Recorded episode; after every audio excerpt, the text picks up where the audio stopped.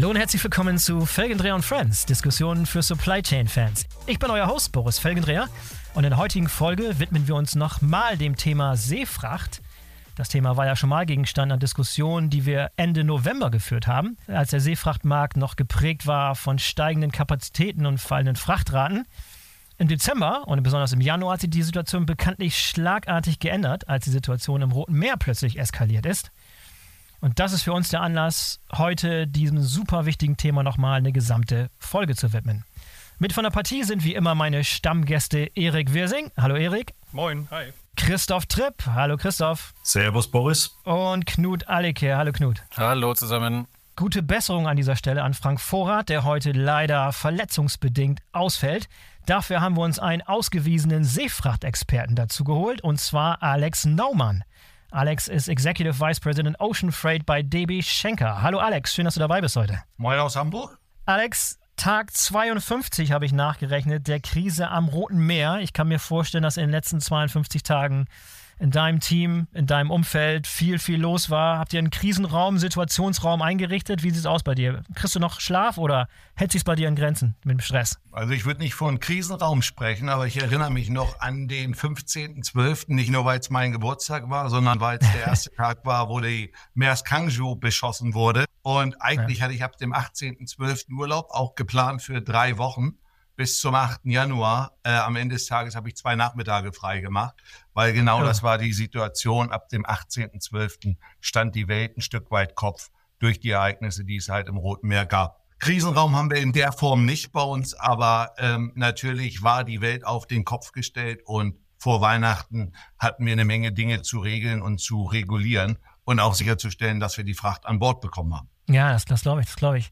Vor allem, wie, wie schnell sich das Blatt geändert hat. Ich habe das eben schon erwähnt. Ne? Wir haben noch gesessen hier im November, haben wir, von, haben so ein bisschen spekuliert, wohin sich der Seefrachtmarkt bewegen könnte. Natürlich haben wir auch darauf hingewiesen, dass immer wieder mit Disruptionen zu rechnen ist, aber dass es so schnell kommen wird und dass es dann so schnell wieder zu einer Steigerung der Frachtraten kommen könnte und auch zu Kapazitätsengpässen und so weiter und so fort, Operational Issues.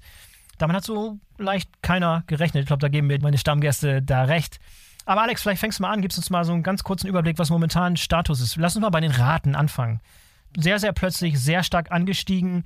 Momentan, glaube ich, so ein bisschen auf einem sehr, sehr hohen Level wieder abgeflacht. Der Anstieg ist nicht mehr ganz so rapide. Das ist so das, was ich wahrgenommen habe. Aber du bist tiefer drin in dem Thema. Wo sind wir beim Thema Frachtraten auf diesen Routen, die da betroffen sind?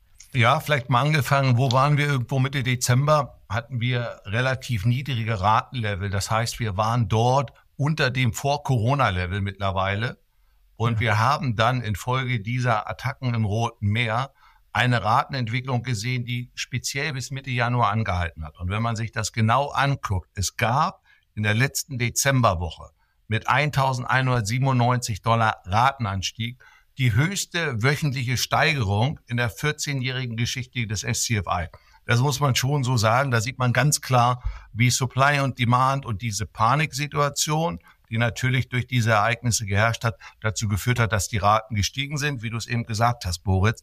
Im Moment haben wir eine Seitwärtsbewegung mit einem leichten Abwärtstrend. Das heißt, die erste Panik oder die erste Unsicherheit hat sich ein Stück weit gelegt.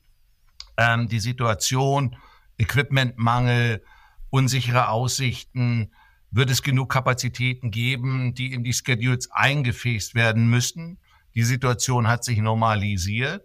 Und jetzt haben wir eine Situation, wo wir sagen, okay, es bleibt jetzt abzuwarten, wie die weitere Entwicklung ist. Und man kann auch sagen, vor Chinese New Year hat sich die Situation doch einigermaßen entspannt, dass wir im Moment eher den Trend zu leicht fallenden Raten sehen. Das bleibt jetzt mal abzuwarten, wie die Entwicklung nach Chinese New Year weitergeht. Mhm. Christoph? Ja, ich habe mal eine Frage, Alex. Ähm, wenn jetzt die, die äh, Raten entsprechend erhöht worden sind, wie wird das denn von den Reedereien auch äh, äh, euch gegenüber, die ja dann am Ende die, die, die Makler seid, wie wird es euch gegenüber argumentiert? Ähm, relativ einfach. Das sind unvorhersehbare Ereignisse, die dort eingetreten sind. Äh, ich würde jetzt nicht von Force Majeure reden, aber es sind unvorhergesehene Ereignisse, die am Ende des Tages zu Kostensteigerungen in einem erheblichen Maße geführt haben. Jetzt muss man sich das ein Stück weit angucken. Auf der östlichen Hemisphäre sind natürlich die Impacts deutlich größer, die wir auch wirklich sehen. Es gibt natürlich auch Contingency Fees für die westliche Hemisphäre. Da bleibt es ein Stück weit abzuwarten, ob sich diese durchsetzen.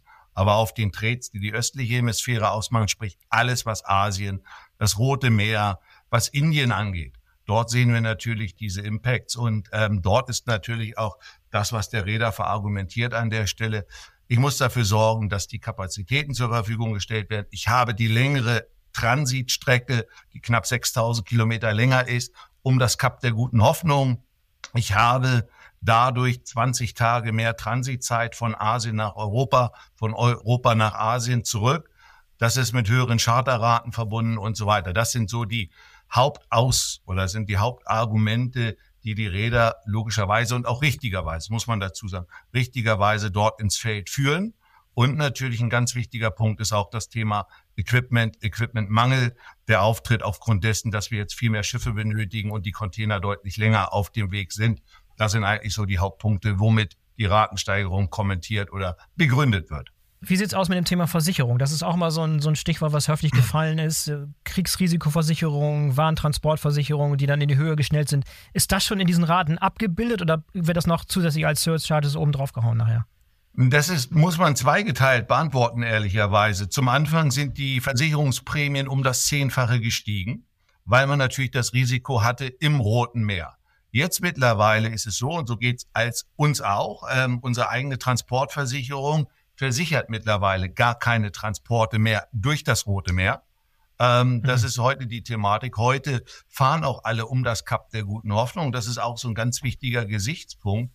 Ich persönlich glaube, dass wir erst zurückkehren bei der Route durch das Rote Meer, wenn 100 Prozent sichergestellt werden kann, dass es keine militärischen Attacken mehr gibt, weil die Versicherungen sagen, selbst wenn wir ein Restrisiko von 1 Prozent haben, versichern wir nicht die Durchfahrt durch das Rote Meer. Und das ist schon eine relativ schwierige Situation. Ähm, auch für uns gab ein Räder, der weiterhin durchs Rote Meer gefahren ist. Wir haben aber das Problem, unsere Transportversicherung versichert das gar nicht an der Stelle.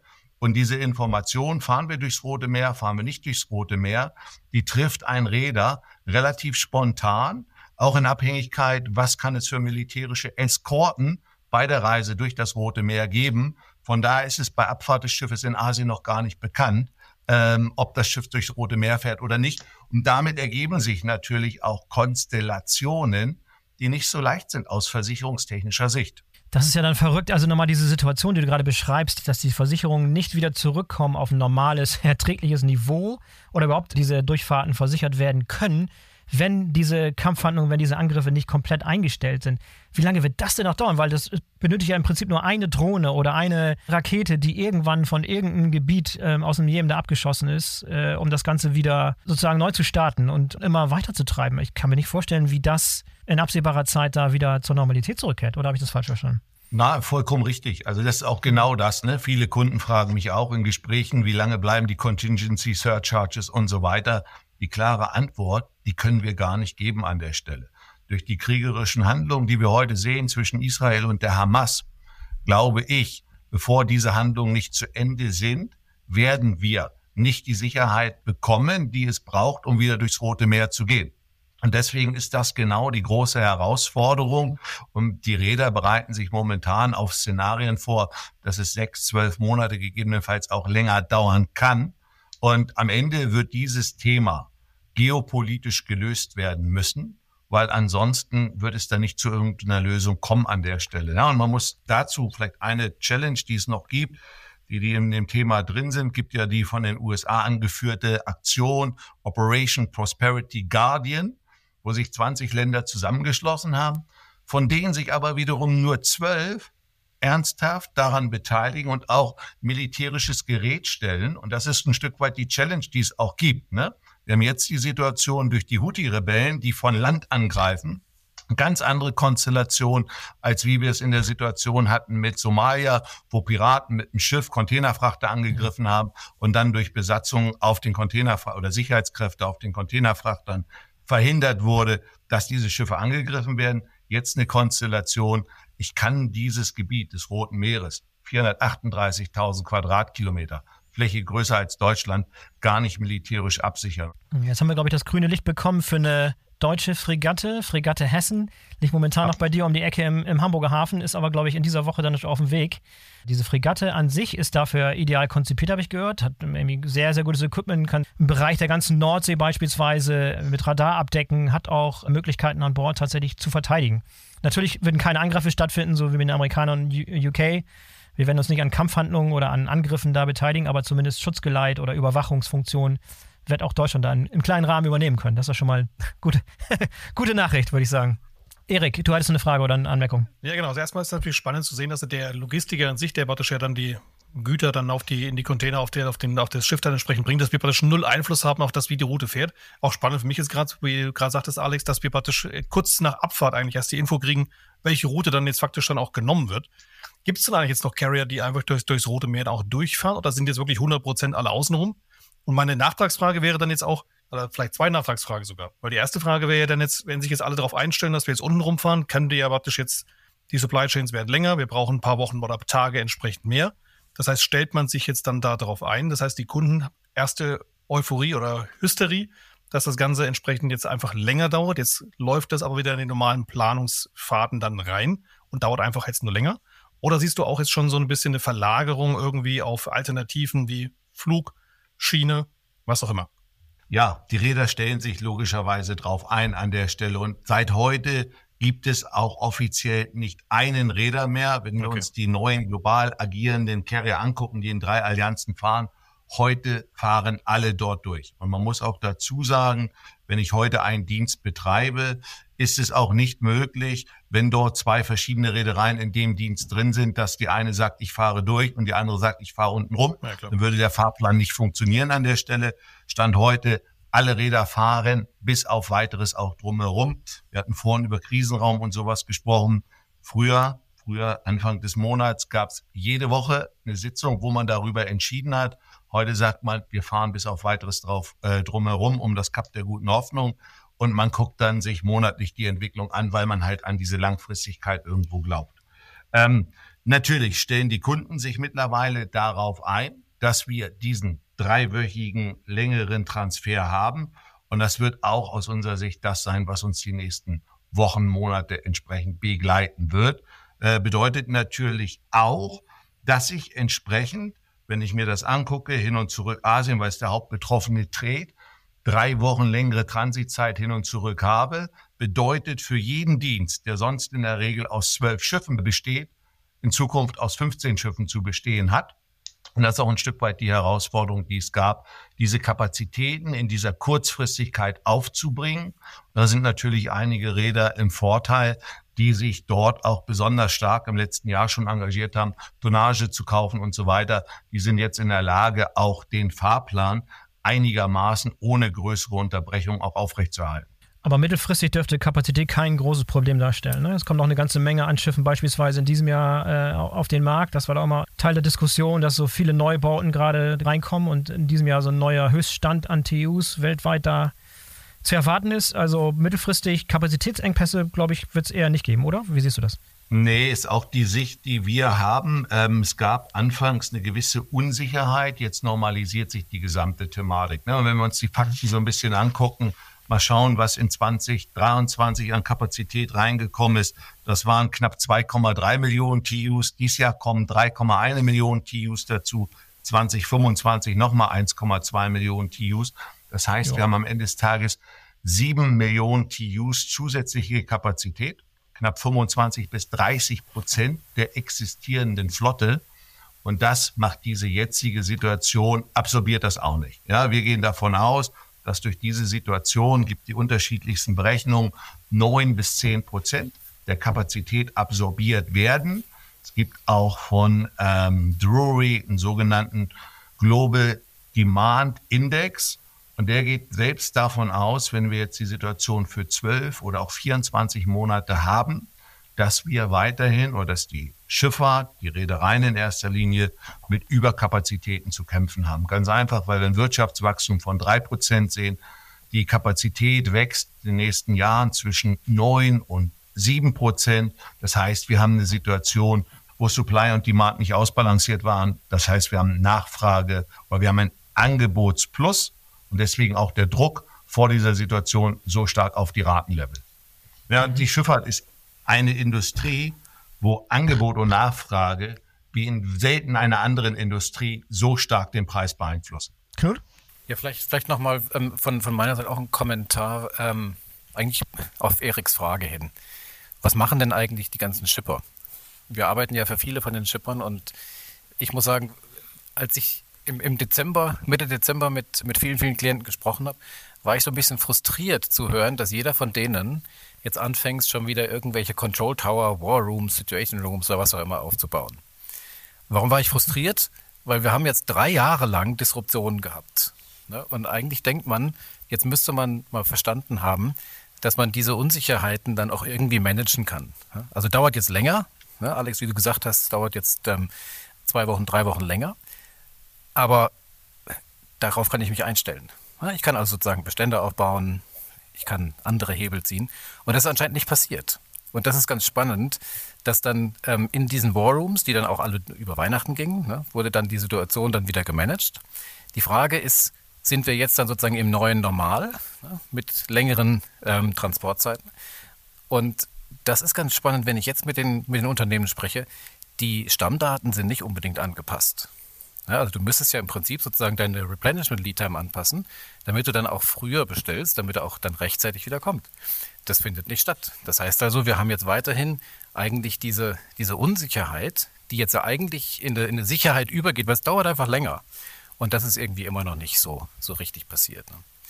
Sie, siehst du denn, Alex, siehst du denn ähm, irgendwo nochmal die Frage zu den alternativen Routen? Airfreight ist ja wahrscheinlich, weil es einfach wahnsinnig teuer ist, nicht für viele ähm, eine Alternative. Außerdem gibt es so Unternehmen wie Shein und Temu, die die ganzen Airfreight-Kapazitäten dann irgendwie wegnehmen. Gibt es noch andere Alternativen, die man irgendwie realistischerweise da ziehen kann? Andere Alternativen gibt es auf jeden Fall. Ich würde nochmal auf Temu und Shein eingehen, weil ich habe gerade mit meinem Luftfrachtkollegen diesbezüglich nochmal gesprochen. Im Moment fliegen die 3000 Tonnen am Tag E-Commerce. Früher hatten wir Kunden, wo wir gesagt haben, 2000 Tonnen die Woche. Das ist ein Großkunde, kann man sich gar nicht vorstellen. Das ist so ein Stück weit das Thema. Also für viele, die Volumen die volumenreiche Sendungen haben oder starkes Volumen haben, ist Luftfracht keine Alternative, weil die E-Commerce-Kunden diese Kapazitäten aufkaufen und auch bereit sind, entsprechende Charterraten zu bezahlen. Thema Alternative, ja, es gibt den China Train, aber wenn man sich das anguckt, der China Train hat eine Kapazität von 80 TU die Woche. Das heißt, ich müsste am Ende des Tages 250 Züge chartern, um ein Containerschiff abzufahren. Das heißt, es ist eine Alternative auf dem Papier, aber es gibt nicht ansatzweise diese Kapazitäten, um den Bedarf denn auch wirklich abzudecken. Ne? Das muss man dann ins richtige Verhältnis setzen. Ja, es gibt es Heute fahren circa 25 Züge die Woche zwischen China und Europa. Ja, und einfach, nur um das mal dann in Perspektive zu stellen, es bräuchte 250 Züge, um ein Schiff zu kompensieren. Also von daher nicht wirklich eine Alternative. Für Spitzen vielleicht. Ja, aber Knut, vielleicht nochmal noch mal zurück zu der Thematik der Shipper. Ähm, jetzt hat es ja einige eiskalt erwischt. Tesla ist das prominenteste Beispiel, aber auch Volvo beispielsweise. Erklär mal, was, was da Sache ist, wie das sein kann dass da wirklich so ein Ereignis stattfindet, dass Tesla zwei Wochen lang die Bänder in Grünheide stillstehen. Ist das eine besondere Art und Weise, wie deren Supply Chain aufgebaut ist? Große Abhängigkeit von Lieferungen aus dem Werk in China beispielsweise. Was ist da los? Hast du da Insights, wie das sein kann? Also gleich mal ein Disclaimer, es gibt Unternehmen, die, die nutzen sowas immer ganz gerne, um davon abzulenken, dass es andere Gründe gibt, dass man mal die Bänder stillstellen muss. Ne? Also das, das war auch schon 2020 so. Wollen wir nicht ähm, unterstellen, aber könnte theoretisch so könnt, sein. Könnte sein, also äh, ich, ich weiß es ehrlicherweise nicht. So, aber wenn man sich jetzt die Automotive Supply Chain anschaut, wie funktioniert die? Dann ist es so, dass ich hier natürlich unglaublich viel ähm, Eingangsfrachten habe und die werden gesteuert über Just-in-Sequence, Just-in-Time oder über Lagerabwicklung. So, Just in Sequence, klar, irgendwie wenige Stunden, ne, weil es einfach wahnsinnig komplexe Produkte sind, wie Sitze. Und dann gibt es sehr, sehr viel, die über Just in Time gehen, wenige Tage Bestand. Und das ist, glaube ich, genau das Problem, was wir hier sehen, dass ähm, in den letzten Jahren ist dieses Just in Time, da gibt es auch Leute, die nennen das Just in Case, aber Just in Time heißt also im Prinzip, ich versuche meinen Bestand so gering zu halten, dass ich dann immer, wenn ich dann brauche. Wenn ich sozusagen dann die Montagelinie versorgen muss, dann, dann äh, liefere ich und dann wird auch dann eben wieder aufgefüllt. So, jetzt hat Tesla einige Zulieferer in Asien. Und ähm, wenn ich dann über meine Just-in-Time-Belieferung gehe und ich habe eine, eine, sehr zuverlässige Supply Chain, funktioniert es, dass ich vielleicht mit einer Woche oder mit zwei Wochen Bestand auskomme. Wenn jetzt aber mal die Belieferung dann von einem Tag auf den anderen zwei Wochen länger dauert, dann heißt es im Prinzip, dass ich dann meine Lager, und das hat man genau gesehen, ne? also es kam sozusagen die Ankündigung und dann sind die Lager einfach leer gelaufen und dann musste einfach was passieren. So. Das sind wahrscheinlich, mhm. äh, ohne es genau zu wissen, ähm, das sind wahrscheinlich ähm, Komponenten, die einfach schwer sind. Ne? Vielleicht kommt da irgendwelche schweren, schweren Bremsen, keine Ahnung. Und die kann man einfach nicht so einfach fliegen. Auch wie Alex gesagt hat, es gibt einfach keine Kapazität. Das heißt also, die Supply Chains, die dann schon wieder so sozusagen ähm, runtergefahren wurden von ihren Beständen, ja, Unternehmen machen ja gerade wieder Cost-Cutting und Bestandsreduktion, sind einfach übers Ziel hinausgeschossen und haben einfach nicht mehr die Resilienz, die sie eigentlich brauchen würden, um mit solchen Situationen umzugehen. Haben die deutschen OEMs dann inzwischen eine resilientere Supply Chain aufgebaut oder haben die einfach nur Glück gehabt, dass sie weniger Komponenten oder andere Komponenten aus Asien beziehen müssen? Genau, die, die, die schweren Komponenten kommen immer noch aus Europa. Man sagt so, just in time kann man so in einem Radius von 500 Kilometern ungefähr abwickeln. Und anscheinend hat Tesla das dann etwas gestretched. Und es ist auch zu, man, ähm, die, die OEMs gehen jetzt auch dazu über zu sagen, hey, lieber First-Year-Supplier, ich verlange von euch, dass ihr einen Bestand aufbaut, um sowas einfach zu vermeiden. Und ähm, das geht jetzt auch wieder gegen den Just-in-Time-Gedanken, aber es fängt dann eben an, die Supply Chains resilienter zu machen. Also wir werden in, in diesem Jahr, im nächsten Jahr, werden wir in der Industrie auf jeden Fall einen Bestandsaufbau sehen. Bestände kosten Geld, das ist immer das Argument, ne? Ist klar. Äh, Erik, du hattest noch einen weiteren Kommentar oder eine Frage? Ja, die Frage ist jetzt wirklich auch, wie die unsere Kunden dann reagieren. Also praktisch die, die wirklich hier dran interessiert sind, dass die Ware da ist. Also Automotive ist das eine. Aber es gibt natürlich auch viele andere, die mir ja praktisch jahrelang, jahrzehntelang beigebracht haben, du brauchst kein Lager, wir bringen dir das alles just in time, ist das so da, wie du das Ganze brauchst. Jetzt merken natürlich alle, das Ganze funktioniert nicht immer. Das äh, Thema Resilience hat man jetzt auch gerade schon. Ähm, ich glaube, da stellen sich viele jetzt drauf ein. Und jetzt auch das natürlich eine Riesenchance und Möglichkeit, Lagerkapazitäten jetzt wieder vorzuhalten, anzubieten oder sich anders drauf einzustellen. Aber natürlich ähm, auch für mich nach wie vor so ein bisschen so die Frage, wenn jetzt auch diese ganzen Überkapazitäten jetzt in der Seefahrt, jetzt, jetzt müssen wir alle auf ein paar Wochen mehr das Ganze bauen. Das hast du vorhin gesagt, Alex, von von 12 gehen wir irgendwie auf 15 hoch. Das heißt, das wird ja irgendwann dann auch wieder mal andersrum gehen. Also wir hoffen ja alle, dass diese ganze, die Situation da im Roten Meer mal irgendwann sich wieder entspannt, der Suezkanal wieder befahrbar ist und wir da entsprechend wieder auch durchgehen können. Die Frage ist natürlich, was passiert denn dann? Wird für dieses Szenarien auch schon geplant? Weil jetzt kann sein, jeder baut jetzt irgendwie ein Lager hoch, wir bauen jetzt mehr, bringen jetzt mehr Schiffe noch raus, aber dann irgendwann hoffen wir ja, dass diese Situation sich wieder mal andersrum dreht nur was dann? Wenn dann die Raten komplett verfallen oder noch wieder nach anders losgehen, wird man dann Schiffe dann stilllegen oder gar nicht mehr so fahren? Schwieriges Thema. Deswegen ähm, ist diese Situation ähm, so schwierig sie auch ist aus politischer Sicht für die Räder ein Stück weit ein Segen gewesen. Man muss ganz klar sagen, die Jahre 2023, 2024, 2025 sind mit Überkapazitäten oder sind von Überkapazitäten gekennzeichnet. Und diese Situation wird durch die jetzige Situation ein Stück weit kompensiert. Wenn wir aber zum normalen Modus wieder zurückkehren, bleibt diese Situation. Jetzt muss man natürlich gucken, durch Sustainability-Thematiken und so weiter sind auch acht bis zehn Prozent. Das ist immer schwierig für uns, das zu ermitteln, weil wir nicht den Zugriff so auf die Daten der Räder haben. Äh, Im Dry Dock äh, werden refurbished, bekommen Scrubber und so weiter. Das sind Themen, die damit verbunden sind. Wenn wir uns das auch angucken, das eben vorhin gesagt, 7,7 Millionen TUs an Kapazitäten in den nächsten drei Jahren.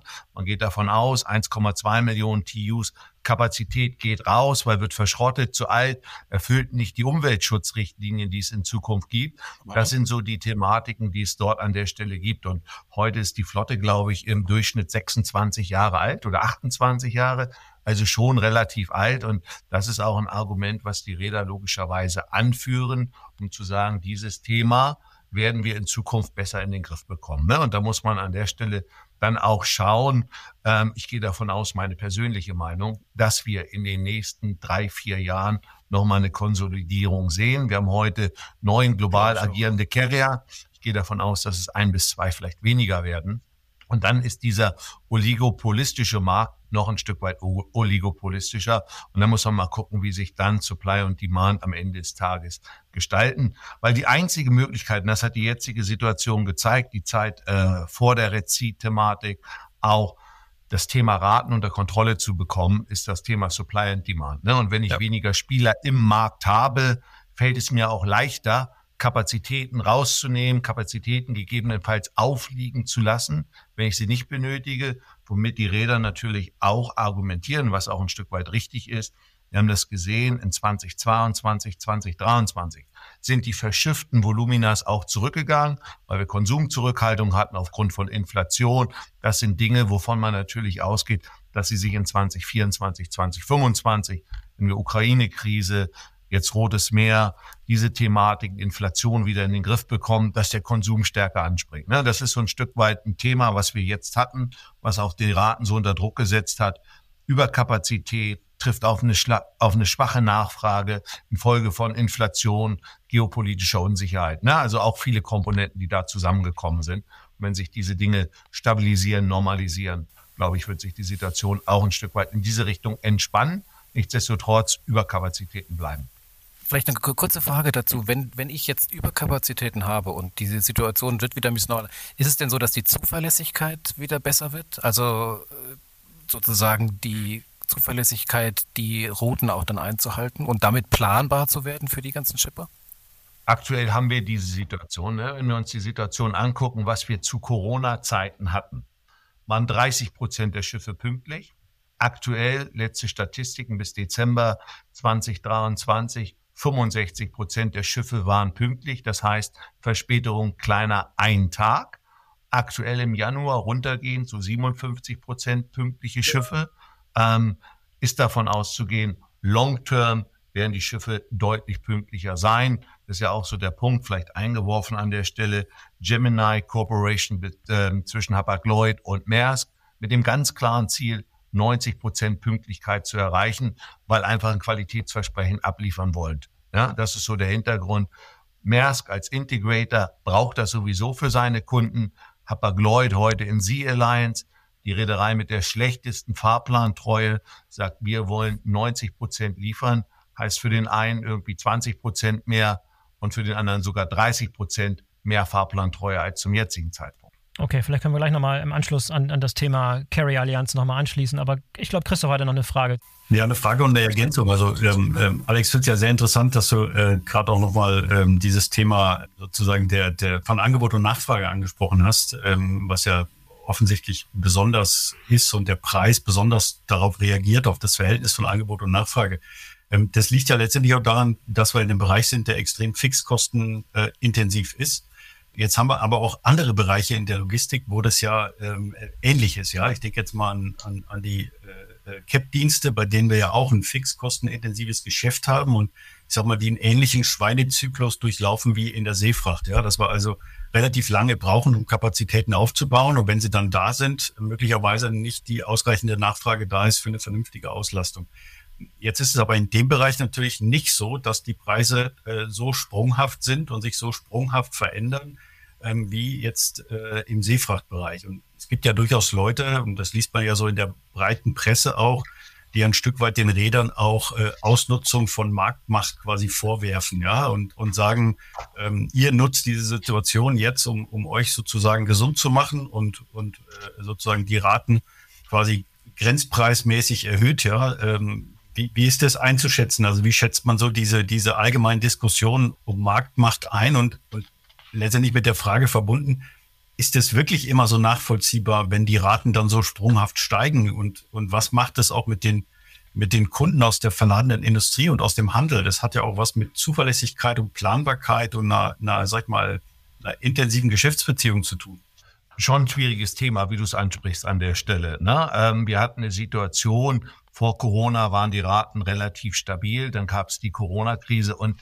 keine der Vereinbarungen war in der Form so zumindest zu diesem Ratenlevel gültig. Und das ist eine Entwicklung, die wir natürlich gesehen haben, was es für die Räder am Ende des Tages auch in der jetzigen Situation nicht ganz einfach macht, weil man muss natürlich auch schauen, wenn man sich die Zahlen von Hapag-Lloyd beispielsweise anguckt in 2022, war Hapag-Lloyd vom EBIT her der erfolgreichste deutsche Konzern, erfolgreicher als ein VW. Wenn wir uns die Reedereien angucken, war die EBIT Contribution höher als die der fünf amerikanischen Tech-Giganten. Das wirft natürlich schon Fragen auf. Ne? Und ich habe es ja auch angesprochen, wir haben eine oligopolistische Stellung. Und natürlich muss man sagen, die Räder haben diese Situation für sich zum Vorteil gemacht und einfach auf die entsprechend große Nachfrage, das geringe Platzangebot entsprechend reagiert. Ja, und auch das hat dazu geführt, dass in 2021, wenn man sich das anguckt, auch besonders viele Schiffe geordert wurden weil man natürlich auch extremes Geld verdient hat. Ja, und es gibt ja quasi keinen Räder, der nicht 15 Milliarden und mehr EBIT pro Jahr in 2021, 2022 geliefert hat. Und jetzt ist man in einer Situation, es macht für uns als Mittler in Between, als Spediteur auch nicht immer leicht, weil natürlich viele Verlader sich genauso nicht unbedingt an die Konditionen oder an die vereinbarten Verträge halten, weil man sagt, natürlich, wir hatten eine Situation in Corona-Zeiten, dort wurden gewisse Commitments nicht eingehalten oder unter nur sehr eingeschränkten Rahmenbedingungen. Jetzt haben wir eine Situation, wo Angebot und Nachfrage sich umgekehrt haben. Wir nutzen die Situation für uns in der Form aus. Ja, und das ist ein Stück weit, da muss Reedereimarkt, Verladermarkt in der Form wieder ins Gleichgewicht kommen dass man auch wieder gegenseitig Vertrauen hat und dass die Verträge, die man abschließt, auch wirklich in gewissen Situationen Bestand haben. Ja, und man muss natürlich auch ganz klar sagen, wenn man die Entwicklung sich anguckt, die Raten, die wir im letzten Halbjahr in 2023 gesehen haben, haben bereits dazu geführt, dass ein Großteil der Räder in Q3 schon rote Zahlen geschrieben hat. In Q4 sind nahezu alle Räder, da sind nahezu alle Räder in die roten Zahlen gelaufen. Ne? Das ist natürlich auch eine verrückte Situation. 2021, 2022 Jahre, die man nicht für möglich gehalten hat. 2023 kehrt sich das Blatt um. 2024 wäre extrem herausforderungsvoll geworden, hätten wir jetzt nicht die Situation im Roten Meer. Die natürlich auch, muss man auch ganz klar sagen, mit entsprechenden Mehrkosten verbunden ist. Ne, ich fahre zwar nicht durch den Suezkanal, habe aber höhere Treibstoffkosten. Man kann sagen, pro Tag kostet so ein Schiff an Fixkosten 40 bis 50.000 Dollar. Ja, wenn ich jetzt 20 Tage länger unterwegs bin, kostet mich das eine Million. Ist aber immer noch die Frage, kann man jetzt rechnen, wie viel Container habe ich an Bord? Sind die Ratenerhöhungen, die dort aufgerufen werden, diese Kosten kompensieren? Ja, um ein Vielfaches. Erik? Ja, ich würde gerne noch mal einen Blick auf ein ganz anderes Thema noch mal ein bisschen lenken und zwar die Ocean Freight Branche oder generell mit den Carrier war, glaube ich, für, bevor das jetzt losging mit dem Thema Red Sea, recht gut unterwegs oder gefühlt recht gut unterwegs, auch zum Thema Nachhaltigkeit, zum Thema CO2-Reduktion. Da gab es einige neue Gesetze, einige neue Vorgaben, die jetzt kommen sollten. Ich glaube, für ein Ocean Freight äh, Schiff ist es relativ einfach, CO2 zu sparen, einfach langsamer fahren. So, jetzt müssen sie praktisch alle außenrum fahren, länger fahren. Jetzt sind gefühlt alle Umweltziele und Standards, die man sich so vorgenommen hat, so ein bisschen so nach, ich würde nicht sagen weg, aber nach hinten geschoben. Das ist natürlich jetzt für mich auch ein bisschen so die Frage, wenn wir jetzt praktisch dieses ganze Thema, wir möchten ja auch nachhaltiger sein, wir möchten überall unseren Carbon Footprint reduzieren. Geht das jetzt diese Krise auch so ein bisschen zu Lasten dieser Technologien? Oder ist es genau jetzt auch wieder Thema, wenn wir dann Überkapazitäten haben, wenn wir irgendwann wieder durchs Rote Meer fahren dürfen, wenn wir uns praktisch auch ein bisschen mehr Zeit lassen könnten, durchs Rote Meer zu fahren, dann wird es natürlich auch interessanter. Aber am aktuellen Zeitpunkt sehe ich das jetzt ein bisschen als sehr kritisch an, wenn man sich mal rein auf den Carbon Footprint ausschaut. Siehst du das genauso? Wird das von Kunden auch gefragt, die ja auch alle ihre Umweltziele haben? Das sehe ich ein Stück weit anders, Erik, mhm. ehrlicherweise, weil im Moment ist die finanzielle Situation für den Carrier sich eigentlich verbessern aus dieser Situation. Das heißt, ich kann mir das eher leisten, auf diese Sustainability-Thematiken entsprechend einzugehen. Man muss natürlich auch sagen, die Containerschifffahrt ist global für zwei Prozent der weltweiten Emissionen verantwortlich, also nicht zu vernachlässigen. Und es hat heute jeder auf der Agenda, weil die Containerschifffahrt ist jetzt nicht ein schmutziges Geschäft, aber wir haben eine riesige Menge an CO2, die ausgestoßen wird durch die Containerschifffahrt. Äh, und da muss die Containerschifffahrt ganz einfach was tun. Und das hat auch jeder der Räder auf dem Zettel, weil jeder versucht natürlich auch ein gewisses grünes Image zu haben. Ne? Und es gibt auch entsprechende Gesetzesregularien durch die IMO, dass bis 2040 ähm, entsprechend der CO2-Ausstoß so zu reduzieren ist, dass es signifikant zurückgeht. Das ist mit Geld, mit Investitionen verbunden. Das geht die Industrie auch massiv an. Ja, da muss man auch ganz klar sagen, da sind einige vielleicht mehr Vorreiter, speziell die europäischen Carrier, ein Maersk, ein MSC, ein Hapag-Lloyd haben sich das auf die Fahne geschrieben, weil man an dem Thema nicht vorbeikommt, muss aber im Umkehrschluss auch sagen, dass die Bereitschaft unserer Kundschaft für dieses Thema Biofuel, Reduktion von CO2, in dem Maße auch entsprechend zu bezahlen, Gering. relativ limitiert ist. Ja, und weiß nicht, ob ich so weit gehen würde, zu sagen, dass, äh, wenn die Carrier viel Geld verdienen, dass dann diese Investitionen kommen. Wir haben ja gerade davon gesprochen, dass wir Rekordgewinne gemacht haben in, in den Corona-Zeiten. Das ist nicht zu beobachten, dass da irgendwie massiv investiert wurde in CO2-Remissionen. Ja, ich glaube, die Carrier sind auf dem richtigen Weg, aber da ist noch riesen Raum nach oben, oder? Aus meiner Sicht ist da schon Luft nach oben. Zum einen gibt es nicht die Technologien in dem Maße, um das CO2 und den CO2-Ausstoß gänzlich zu reduzieren. Das ist jetzt in der Entwicklung. Gibt Methanol, gibt ähm, sogenannte Biofuels und so weiter. Diese stehen aber gar nicht in dem Maße zur Verfügung, dass man komplett CO2-neutral unterwegs sein könnte. Ähm, aber diese Investition und das Geld hat man definitiv in 2021, 2022 verdient.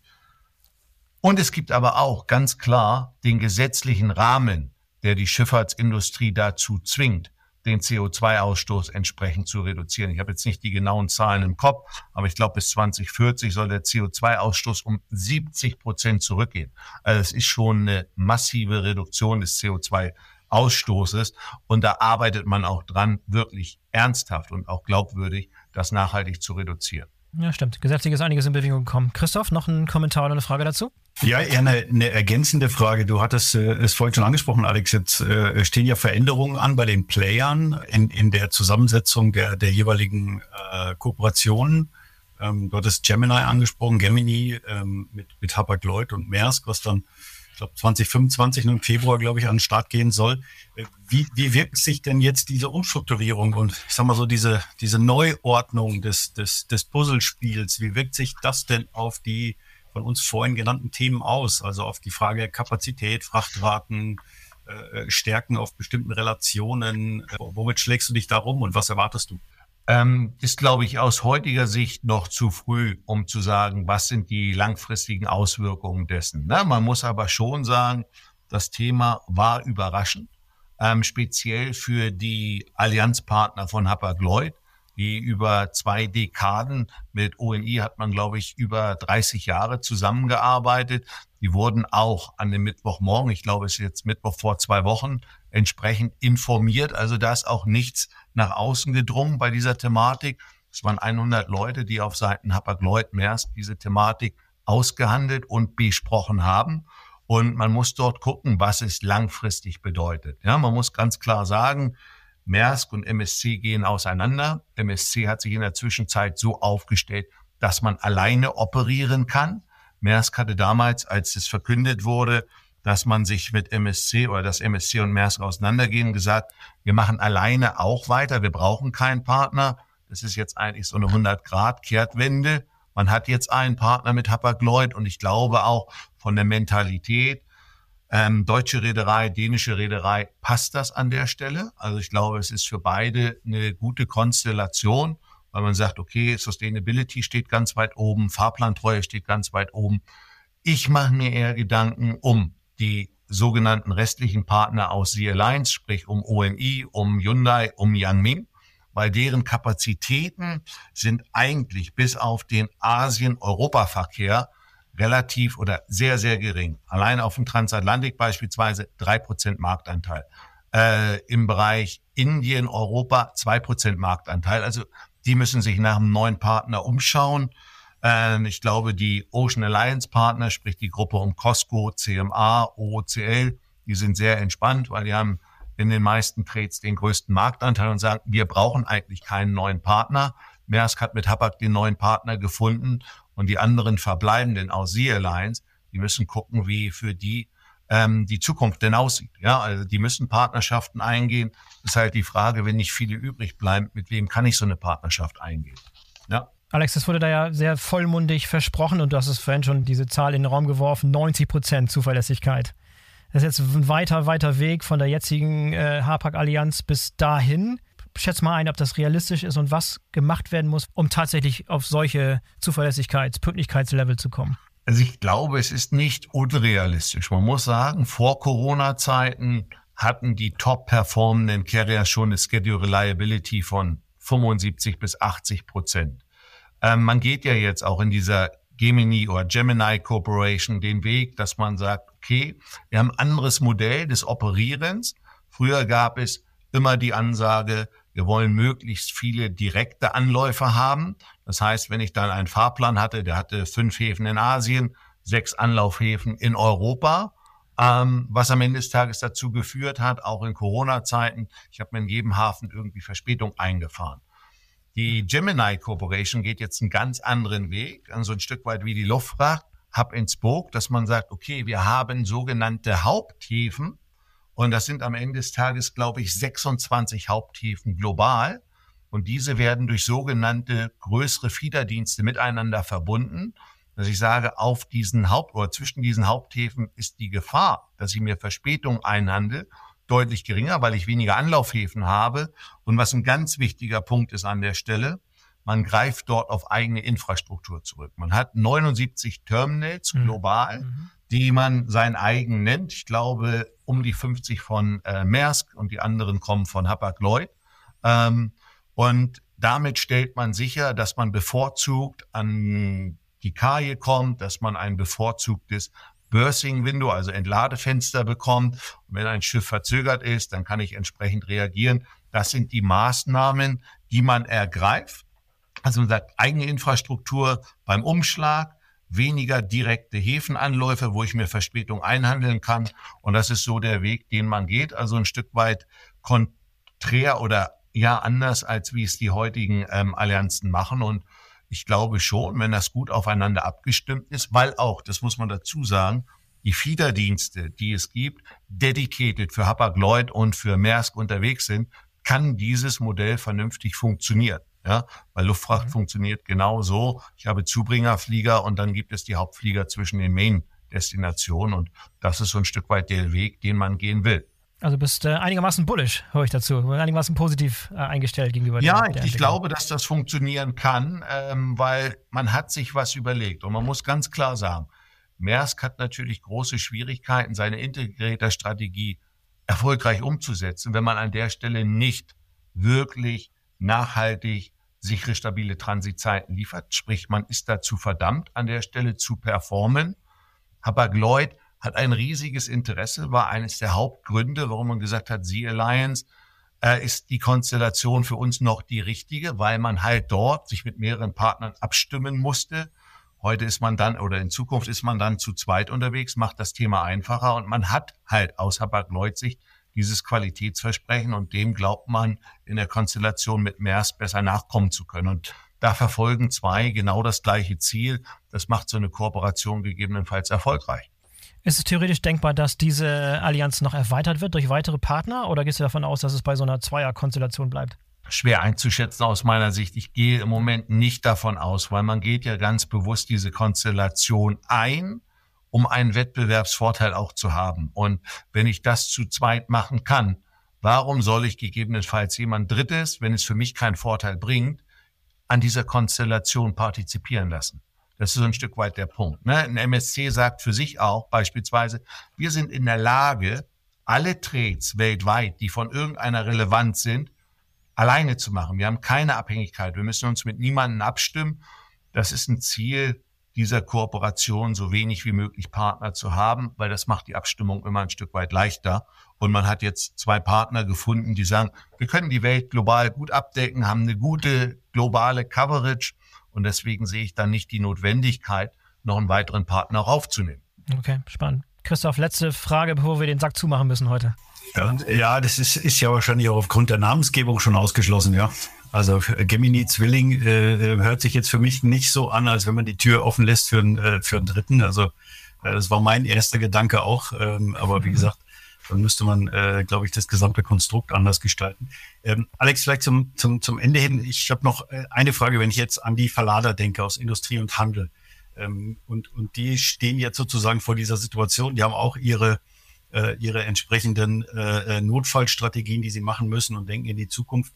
Was würdest du denn jetzt einem Verlader raten, wie er mit dem Thema Seefracht ähm, denn jetzt eigentlich in den nächsten sechs, zwölf, 18 Monaten äh, umgehen sollte? Also ich denke gerade an Vertragslaufzeiten, äh, Kommunikation und, und, und. Was, was gebt ihr äh, euren Kunden mit da? Ist nicht so leicht mit einem Satz zu beantworten, diese Frage. Ist immer ein Stück weit auch die Konstellation. Was habe ich für Ware? Wie preissensibel ist meine Ware? Was ist mir wirklich wichtig? Ne? Es gibt ja, wenn wir jetzt gerade im Asien-Trade, wenn wir über den Import sprechen, gibt es ja auch viel Ware, die vielleicht nicht so zeitkritisch ist. Wenn ich jetzt dann wiederum an die Automotive-Industrie denke, das ist zeitkritisch. Ähm, was ganz, ganz wichtig ist in der heutigen Zeit, was auch immer wichtig ist in Krisensituationen, ist, dass ich einen guten, realistischen Forecast abgeben kann, dass ich selber meine Supply Chain unter Kontrolle habe und dort in der Lage bin, auch zu vorherzusagen, was ich wann wie verlade. Ähm, einfach, dass ich da ein reliable, ein verlässlicher Partner bin. Das ist ein ganz, ganz wichtiger Punkt, wo wir auch sagen, das wird in Zukunft noch wichtiger werden. Gerade in Krisensituationen zeigt sich immer, wer dort einen verlässlichen Forecast liefern kann, hat eine deutlich größere Chance, auch genauso verladen zu werden, wie er es denn geforecastet hat. Das ist ein wichtiger Punkt. Und ansonsten ist im Moment die Situation so, das sehen wir auch bei vielen Kunden, dass RFQs aktuell verschoben werden, weil man einfach gucken möchte, wie sich die Situation entwickelt. Und das ist auch unsere Empfehlung. Äh, wir haben jetzt eine Situation, wo wir mit Contingency Surcharges, Peak Season Surcharges aus Verladersicht zu kämpfen haben glaube aber, dass sich die Situation normalisiert. Erik hatte es vorhin auch gefragt. Ja, wir sind jetzt in einer Situation, aufgrund dessen, dass es auch so lange schon anhält, Tag 52, dass der Outlook auch so ist, dass es weiter anhalten wird, dass man sich auf diese Situation einstellen wird, dass sich diese Dinge normalisieren. Äh, man muss mal gucken, ob es jetzt wirklich in den nächsten sechs bis acht Wochen zu Equipmentmangel kommt ob die Ratensituation sich nochmal anspannt oder ob wir eine Situation haben, wo die Raten am Ende des Tages weiter sinken werden oder ob sie sich jetzt stabilisieren. Da sollte man aus meiner Sicht einfach beobachten und dann die richtige Entscheidung treffen. Ähm, ansonsten gibt es so ein paar ähm, Regeln, die man beachten sollte, egal oder in Abhängigkeit, in welchem Trade man unterwegs ist, zu welchem Zeitpunkt man die Raten einkaufen sollte. Und ähm, am Ende, das ist das, was ich vorhin schon mal gesagt habe, glaube ich, ist es für alle Beteiligten sinnvoll, auf langfristige Partnerschaften zu setzen. Das geht für mich aber in beide Richtungen. Ja, ich halte mich aus Reedereisicht an die Vereinbarung, äh, habe jetzt nicht eine Situation, die es mir erlaubt, die Raten zu erhöhen und ich erhöhe sie dann auch in einem Maße, wie es vielleicht nicht unbedingt immer fair oder ja richtig ist an der Stelle. Und aus Sicht des Verladers muss ich mich genauso daran halten, wenn ich eine Vereinbarung eingehe und nicht der Marktentwicklung folgen und meine Raten gegebenenfalls dreimal trotz laufender Ratengültigkeit nachverhandeln. Das ist so ein Stück weit die Situation, wie wir sie haben. Ne? Also ich sage immer, Forecast, Verlässlichkeit, auch was die Ratengültigkeit angeht. Ich glaube, das ist das, was eigentlich alle anstreben. Das muss man aber einfach nur dazu wieder zurückfinden, dass man das auch lebt, was man sich denn selber wünscht. Und letzter Ratschlag von mir, regelmäßig diesen Podcast hören, denn ich habe das Gefühl, als wenn wir zu diesem Thema noch viel mehr zu sagen haben und nochmal irgendwann Alex wieder begrüßen dürfen bei uns im Felgendreh und Friends Podcast. Du hast dich sowas von empfohlen heute für zukünftige Episoden. Fand ich ganz, ganz hervorragend. Ich hoffe, unsere Zuhörerinnen haben es auch so sehr genossen. Alex, vielen Dank, dass du dabei warst. Vielen Dank, Erik, gefreut. vielen Dank, Knut und vielen Dank, Christoph. Bis zum nächsten Mal. Mach's gut. Ciao, ciao. War mir eine Freude. Tschüss, tschüss. Ciao. Tschüss.